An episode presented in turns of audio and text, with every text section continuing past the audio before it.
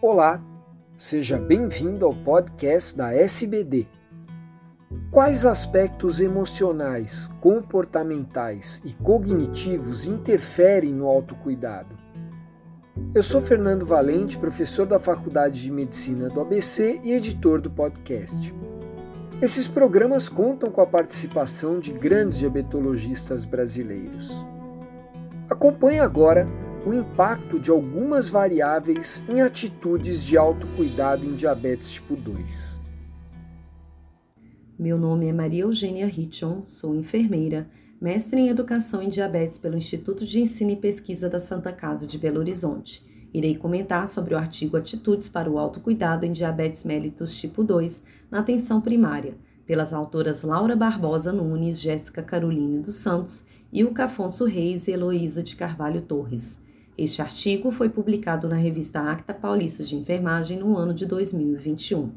As autoras introduzem o tema fazendo menção às atitudes para o autocuidado, como reações emocionais que podem interferir na condição de saúde positiva ou negativamente. Sugerem também que as atitudes vão além do aspecto emocional, podendo envolver aspectos cognitivo e comportamental, que devem ser considerados conjuntamente para melhor convivência com a doença e manutenção do autocuidado.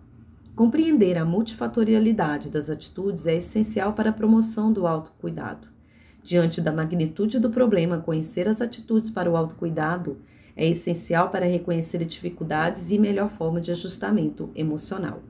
Assim, o objetivo deste estudo foi analisar as atitudes para o autocuidado de pessoas com diabetes tipo 2 na atenção primária.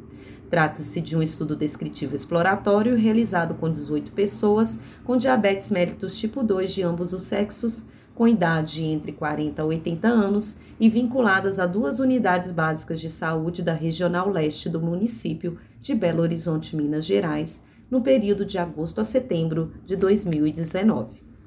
Um roteiro foi elaborado para a coleta de informações sociodemográficas, bem como o tempo de diagnóstico por meio de entrevista face a face antes do grupo focal. Para resumir os dados, foram utilizados o cálculo de frequência relativa expressa em porcentagem.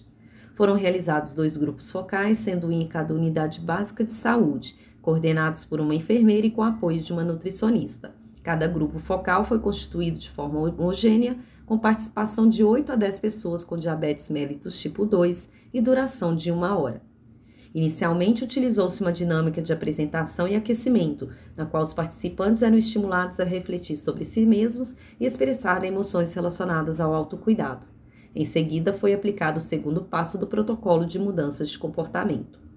Os depoimentos foram gravados e transcritos, interpretados pelas autoras e apreciados mediante análise de conteúdo conforme classificação hierárquica descendente. Também utilizou-se o teste do Q quadrado de Pearson para avaliar a associação entre palavras e respectiva subclasse, bem como entre variáveis categóricas dentro de cada subclasse. Nível de significância de 5%. A partir da leitura e interpretação, as autoras estabeleceram uma classe referente a atitudes para o autocuidado e quatro subclasses com ideias complementares, lógicas e decrescentes, sendo elas aspecto emocional, comportamental, cognitivo e autocuidado. Sobre as subclasses, os aspectos emocionais interferiram nos aspectos comportamentais, cognitivos e de autocuidado, por meio de diferentes emoções, principalmente tristeza e raiva.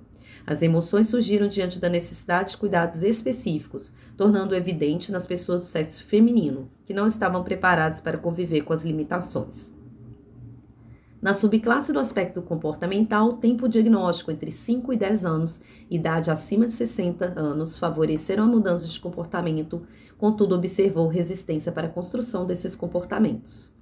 Quanto ao aspecto cognitivo, observou-se aceitação do diabetes constituía um processo de adaptação que favoreceu o enfrentamento das limitações, especialmente no segmento de um plano alimentar saudável e evocação de emoções como alegria. Verificou-se também o aumento da confiança à medida que os esforços concretizavam, acompanhada da sensação de retomada do controle da vida e do retorno da liberdade para fazer escolhas seguras e confortáveis. Ser homem também foi fator de proteção atitude negativa ao autocuidado, verificado no aspecto cognitivo, o que sugere que as pessoas do sexo masculino souberam lidar melhor com a desconstrução das crenças e estavam mais confiantes no tratamento. Em relação à subclasse do autocuidado, o tempo de diagnóstico superior de 10 anos e idade acima de 60 foram fatores facilitadores para o desenvolvimento do autocuidado, uma vez que pessoas com essas características demonstravam estar mais conectadas com suas necessidades e metas. O apoio familiar também foi observado como importante para a aceitação do diabetes. Como limitação do estudo, encontraram-se dificuldades no comparecimento dos usuários aos encontros do grupo focal. Pode citar também dificuldades relacionadas aos participantes, como não aferimento do real grau cognitivo e estado emocional da pessoa. Fico aqui com mais um podcast. Obrigada.